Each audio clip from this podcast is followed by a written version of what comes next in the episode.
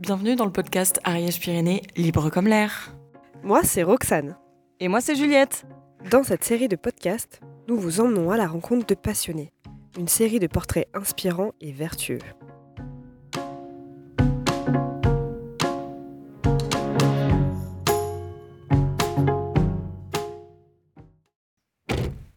Salut Roxane Salut Juliette Bon, tu nous amènes où aujourd'hui?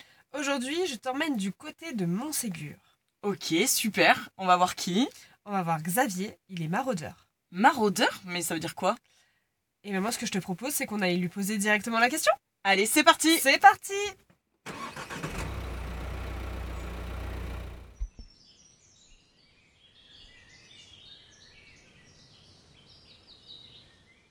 Alors bonjour Xavier, Euh, vous êtes maraudeur. Euh, et c'est votre métier, mais il faudrait que vous nous l'expliquiez parce que nous, on ne sait pas ce que c'est un maraudeur. Alors bonjour. Et oui, donc en effet, euh, je pratique le maraudage. Le maraudage, ça consiste en fait à aller au devant des personnes qui se promènent en montagne sur différents sites, euh, dans le but de d'aller à leur rencontre et de faire un peu prendre conscience des enjeux qu'il y a dans ce milieu particulier. Donc le maraudage, c'est un dispositif qui existe depuis longtemps, notamment dans les réserves naturelles, et que là, on a étendu euh, sur le, secteur euh, du Pays d'Olme. Euh, il y en a également qui s'est mis en place sur les, certaines entrées du, PNR. Et donc, on va voir les personnes en essayant de- d'aborder trois grands sujets. Le premier, c'est la sécurité. Comment ils sont équipés? Est-ce qu'ils ont prévu leur rando? Où est-ce qu'ils veulent aller? Parce qu'il y a beaucoup de, de plus en plus de ces nouveaux publics qui partent un peu la fleur au fusil et qui sont bien contents d'ailleurs de trouver un interlocuteur, d'échanger. Donc ça, on, y passe souvent, souvent du temps et puis c'est assez, convivial aussi. Le deuxième axe, c'est quand même beaucoup sur aussi la, prendre conscience qu'il y a des milieux naturels sensibles autour d'eux, des zones à enjeu, et également ben, des gens qui travaillent en montagne, hein, comme les éleveurs, les troupeaux, puisque ben, cette idée de maraudage était partie aussi de discussions euh, avec euh, les secours, avec le PGHM, qui constatait euh, des interventions un peu de plus en plus diverses, de plus en plus euh, euh, saugrenues. Par exemple, euh, des trailers de nuit qui traversent un troupeau de vaches et qui se font encorner. C'est des choses qu'on ne voyait pas il y a une quinzaine d'années. Donc voilà, il y a un peu cette information-là aussi, sensibilité des milieux, et puis euh, respect du travail et des troupeaux. Et le troisième axe, ben, c'est de valoriser aussi le, territoire euh, dans son ensemble, donc leur dire où est-ce qu'ils vont trouver euh, quelque chose d'intéressant à visiter, ou faire un bon resto en redescendant. Donc ouais, il y a vraiment euh, toute cette interaction, et on constate que les gens sont assez contents de, de trouver quelqu'un euh, en face d'eux, euh, et que quand on commence à aller au contact, eh ben, euh, ils, sont, ils ont plein, plein de questions. Donc concrètement, c'est vraiment un lien entre euh, bah, euh, les, les marcheurs, les personnes qui sont sur la réserve, et euh, vous, votre travail et tout l'écosystème aussi qui entoure la réserve. Oui, c'est ça. Et puis la conciliation des usages aussi. On est vraiment sur un espace qui est partagé, la montagne, et parfois euh, des visiteurs qui seraient peu informés n'ont pas toujours cette conscience. Donc non seulement ça va enrichir leur rando puisqu'ils vont, ils vont pouvoir euh, avoir plus d'infos sur là où ils vont et ce qu'ils peuvent voir, mais aussi ils vont prendre conscience euh, bah, de tous les autres acteurs, euh, que ce soit humains ou non humains, qui vivent et qui ont besoin de ce territoire euh, pour travailler, à s'abriter, se nourrir. C'est ça le but. En parlant de territoire, vous êtes d'où, vous, du coup? Comment vous êtes arrivé en Ariège? Alors, euh, c'est euh, une assez longue histoire, mais euh, par, par passion des Pyrénées, on va dire, tout simplement. Moi, j'ai grandi dans le sud-ouest, je suis toujours allé en montagne. Euh, j'ai vécu euh, plusieurs années dans les Hautes-Pyrénées, euh, plusieurs années aussi en Isère, à Grenoble. Et puis, donc, voilà, j'ai toujours aimé pratiquer la, la montagne. de manière loisir et professionnelle aussi. Je, je travaille comme accompagnateur en montagne aussi à côté, hiver comme été. Voilà. Ça fait longtemps que vous êtes en Ariège? Eh bien, j'y ai passé euh, deux ans vers les années 2010 et là quatre ans, ouais, donc ça fait euh, en tout six ans. là. Et du coup, c'est votre destination finale ou vous comptez repartir ou pour l'instant vous êtes bien en Ariège? Alors, j'espère encore vivre quelques années euh, durant lesquelles il peut se passer des choses inattendues. Destination finale, ça me fait penser à il y avait un film comme ça où ils allaient tous mourir. Mais euh, peut-être que peut-être que ça se pourrait, on y est bien. Mais je, je vois aussi cet endroit qui est hyper agréable et très varié avec plein de secret spots, comme un bon, super camp de base. Et j'aime bien repartir euh, pour voir du pays parce que c'est aussi c'est aussi comme ça que j'aime bien vivre, changer de temps en temps. Très bien. Et du coup, pour être euh, arrivé en Ariège et pour euh, bah, être devenu maraudeur, travailler dans la réserve. Ça a été quoi votre parcours? Eh ben en fait, la manière dont je suis revenu là, c'était pour travailler donc dans la réserve naturelle régionale du massif de Saint-Barthélemy, donc une réserve qui est, qui est bah, autour du Saint-Barthélemy, hein, qui est co-gérée par la commune de Montségur et puis l'ANA Conservatoire d'espace naturel d'Ariège. Donc voilà, je suis revenu ici donc en, là en 2019 euh, pour, euh, pour travailler euh, sur cette réserve comme garde animateur. Donc la surveillance, des suivis naturalistes, respect de la réglementation et également toute la partie animation. Et donc dans l'animation sensibilisation, qui est l'un des piliers des réserves naturelles, il y a cette partie maraudage, interaction avec le, grand public sur le terrain. Donc le, le, gros intérêt aussi du maraudage, au-delà de transmettre toutes ces infos, notamment pour des structures qui veulent mieux comprendre le tourisme sur leur territoire, c'est qu'on va récolter énormément d'attentes des gens. Donc ils vont se râler, ils vont râler, ils vont pleurer parce qu'ils sont mmh. perdus, que c'est mal balisé, mais tout ça, c'est des infos hyper intéressantes.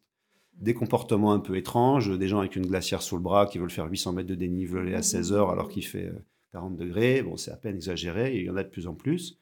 Donc voilà, c'est vraiment un échange d'infos. Et on, peut aussi récolter beaucoup les attentes euh, de tous ces randonneurs euh, peut-être des infos que les offices de tourisme ou que la DT euh, n'arrivent pas forcément assez facilement à avoir. Nous, à chaque fois, on a notre fiche maraudage et on, récolte tout ça. Et vous avez fait une formation spécifique pour euh, faire ce métier? Euh, ben, Le métier donc, des réserves naturelles, c'est de la formation en environnement. Moi, j'ai commencé par du tourisme, en fait. Après, c'était du tourisme plutôt tourisme orienté vers tourisme vert nature. Et en même temps, j'ai passé l'accompagnateur montagne. Et en même temps, après, j'ai fait un master dans les risques naturels. Donc, euh, tout ça, les uns dans les autres, ça m'a ramené vers euh, travailler en montagne euh, sur ces sujets-là.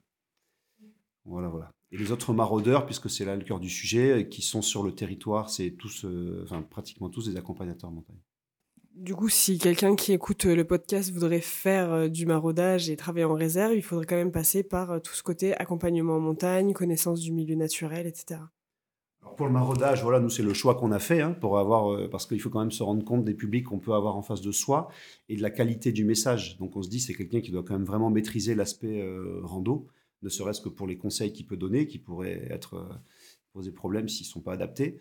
Et puis aussi face au public parfois qui globalement est tout à fait intéressé et coopératif, mais de temps en temps on peut tomber sur une typologie de public un peu qui, qui croit tout connaître et avec qui c'est bien d'avoir un peu d'aplomb. Donc voilà, mais sinon, pour bosser dans les réserves naturelles, en général, ce sont des gens qui ont travaillé dans euh, des formations pardon, d'environnement plutôt, euh, BTS gestion et protection de la nature, ou bien euh, des, la biologie, écologie aussi, jusqu'à jusqu'à très haut niveau. C'est des profils très variés en fait. Est-ce que vous pouvez nous parler un petit peu de votre réserve à vous? La réserve naturelle régionale du massif de Saint-Barthélemy. Bon, alors elle n'est pas à moi, mais elle appartient au territoire et justement à tout le monde. C'est ça qui est, intéressant. Donc, elle a, la particularité, elle est sur le terrain donc, de la commune de Montségur. Et c'est donc vraiment typiquement une réserve de montagne, déjà par le fait que pour accéder sur le site euh, là où il est classé, on peut y aller qu'à pied. On peut partir de plusieurs endroits, hein, des Monts d'Olme ou de Montségur, mais il y a toujours au moins une heure et demie de marche. Et donc c'est une réserve typiquement euh, pyrénéenne aussi. Elle, réunit la plupart des grands milieux pyrénéens, donc on va y trouver euh, des forêts euh, de, hêtres ou de sapins, puis des forêts ensuite au-dessus de pins accrochés. On va y trouver des lacs, des rivières, des tourbières, pas mal de tourbières qu'on étudie beaucoup, qui sont des archives du climat, des puits de carbone, des réservoirs de biodiversité. Donc on est vraiment, euh, on est vraiment là au cœur, cœur du sujet. Et puis on a une zone aussi euh, d'altitude avec un cercle glaciaire sous le Soularac, le Soularac, hein, qui culmine à 2368 mètres d'altitude, donc c'est le haut de la réserve. Donc on a cette zone un peu, un peu alpine où on va trouver encore euh, bah, des populations euh, relictuelles de lagopèdes, par exemple, la perdrix des neiges, qui souffre euh, de la chaleur et du réchauffement climatique. Et par contre, on n'a pas la frange vraiment de haute montagne au-dessus, mais déjà avec ce petit concentré de Pyrénées, comme on l'appelle, on, a quoi, on a de quoi faire. Ok, super. Et est-ce que vous avez quoi comme perception en fait de ce milieu naturel et de l'endroit où vous travaillez? Alors c'est une très bonne question parce qu'en fait, on peut l'avoir d'une perception qui soit euh, comme un, terrain de jeu, quand on aime randonner, se promener. À des moments, certains jours, ça peut être le cas. Et puis, plus on y travaille, plus on s'y intéresse, et plus on le voit comme euh, quelque chose de... Euh, ça peut être un sujet d'étude, mais c'est surtout un, lieu de vie, en fait. Un lieu de vie, puisqu'il y a des humains qui y travaillent, il y a des troupeaux donc, de vaches qui sont sur le site, Et puis, un lieu de vie aussi, bien sûr, sauvage, quoi, avec toutes les espèces que, que nous, on essaye de, mieux comprendre, de mieux connaître, que ce soit les, décements qui vivent dans les rivières, ou les grands tétras dans la forêt, ou, les mammifères qu'on peut rencontrer, ou sans oublier toutes les petites bêtes. Enfin, il y a énormément de choses à. Donc, c'est avant tout un lieu de vie et d'interaction. Je pense que c'est l'idée qu'il faut avoir, que ce soit le fonctionnement écologique lui-même, ce sont des interactions. Et euh, les personnes qui vont en montagne avec ce milieu naturel et avec les autres personnes, c'est aussi une histoire d'interaction. Ça nous rappelle que de toute façon, euh, on n'a pas le choix, on vit forcément euh, avec les autres. Pour revenir à l'Ariège plus globalement, aujourd'hui, si on vous demandait quel est votre coup de cœur de l'Ariège, quel est l'endroit pour vous le, mieux, qu'est-ce que ce serait? C'est une question très difficile parce qu'une chose que j'adore en Ariège, c'est justement que ce soit un département, enfin un, territoire assez éclaté, où justement il y a plein de petits endroits pas toujours connus qui sont hyper, hyper intéressants que ce soit des bords de rivière, des sommets, euh, des massifs. Euh, j'adore le calcaire, ben, je peux trouver un massif calcaire. Euh, j'aime bien l'altitude, ben, je peux y aller vers le Mont-Calm. voilà, je fais du ski de rando, ben, c'est sympa aussi pour ça. Il y a différents endroits. Donc voilà, c'est vraiment. on peut à la fois cette raideur qui fait que la montagne. Bon, je suis plus tourné montagne là dans mon discours, mais la plaine existe aussi.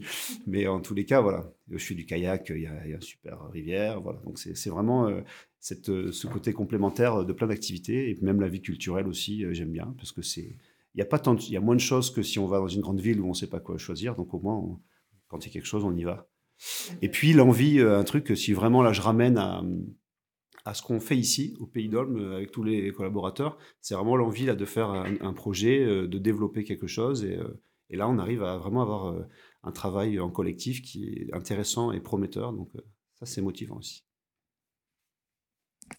en gros, c'est euh, toute l'Ariège et ses spécificités, votre coup de cœur. On peut le dire. Euh... qu'elle soit au cœur des Pyrénées. Petit aparté. Parce que je, m'amuse souvent, euh, les Ariégeois, ils parlent très souvent de l'Ariège comme s'il y avait que, que elle, mais c'est pareil, je parle d'interaction. L'Ariège, c'est un bout de Pyrénées au milieu d'une chaîne.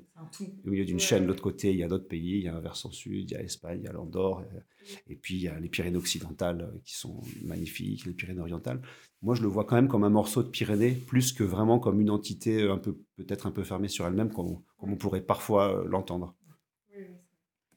Ouais, euh, c'est pas isolé, ça fait partie des Pyrénées et c'est un tout et c'est ça qui est bien aussi, quoi. Euh, dans ce que vous dites, on ressent beaucoup de liberté globalement. on peut dire que vous vous sentez libre en Ariège, du coup? Allez, on peut le dire, osons. Est-ce que vous auriez peut-être une petite anecdote à nous partager, une histoire un petit peu sympa ou quelque chose qui sort un petit peu du commun que vous ayez vécu en, Ariège? Ben, Si je reste tourné vers le, travail sur la réserve, puisque c'est aussi le, sujet, euh, bon, on a la chance de vivre des, journées de terrain où on, essaye de, mieux comprendre les espèces, donc on y est un peu à toute heure et à tout moment. Donc dans cette montagne, il s'en passe des choses la nuit, là, si je repense à l'été. Euh, toutes sortes de choses. Et euh, notamment un suivi d'amphibiens, là, on est en train de, piétiner un peu dans, la tourbe et dans les zones humides. Et puis, où, d'un coup, je sens comme une, un petit courant d'air qui passe à côté de mon visage. J'ai un réflexe un peu comme j'étais devant, on était, on était trois. Je me pousse. Et là, j'entends aïe Et je me retourne. Et en fait, il y avait une, une chouette, une chouette hulotte qui était rentrée et qui avait tapé dans, dans le buste de, de, ma, de ma collègue. Et euh, elle était juste devant nous, la chouette. Donc, c'est voilà, quand même assez rare d'avoir une collision. Euh, directement avec une chouette. Sachant que dans la même nuit, après, bon, on se retrouve au milieu de, nuées, de sangliers, et qu'après, on rentre à la maison et qu'on se dit, ah, j'en ai vu du monde. Donc voilà. Ça, et puis on peut ajouter les petits, les petits levées de soleil quand on, par exemple, à 2000 mètres d'altitude au Soularac, quand on, quand on essaye de, suivre les lagopèdes, voir si, si on les entend chanter au printemps. Donc voilà, en ouvrant le duvet, en regardant le soleil se lever sur, sur les Pyrénées, on se dit que bon, c'est sûr qu'on peut dire qu'on est quand même libre, on est pas mal.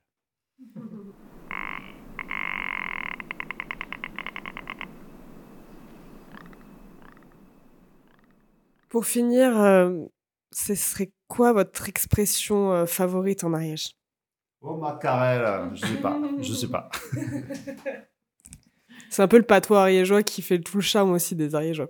Exactement, mais moi je mélange un peu parce que j'ai fait occitan à, l'école, sachant que ça s'enseigne toujours.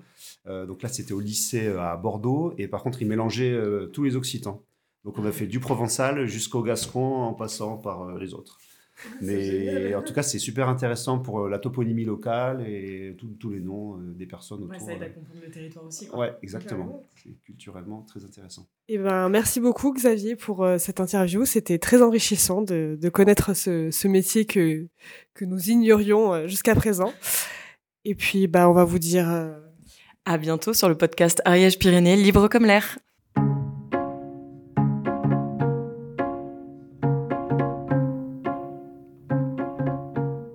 Ce podcast vous a été présenté par l'agence de développement touristique Ariège Pyrénées.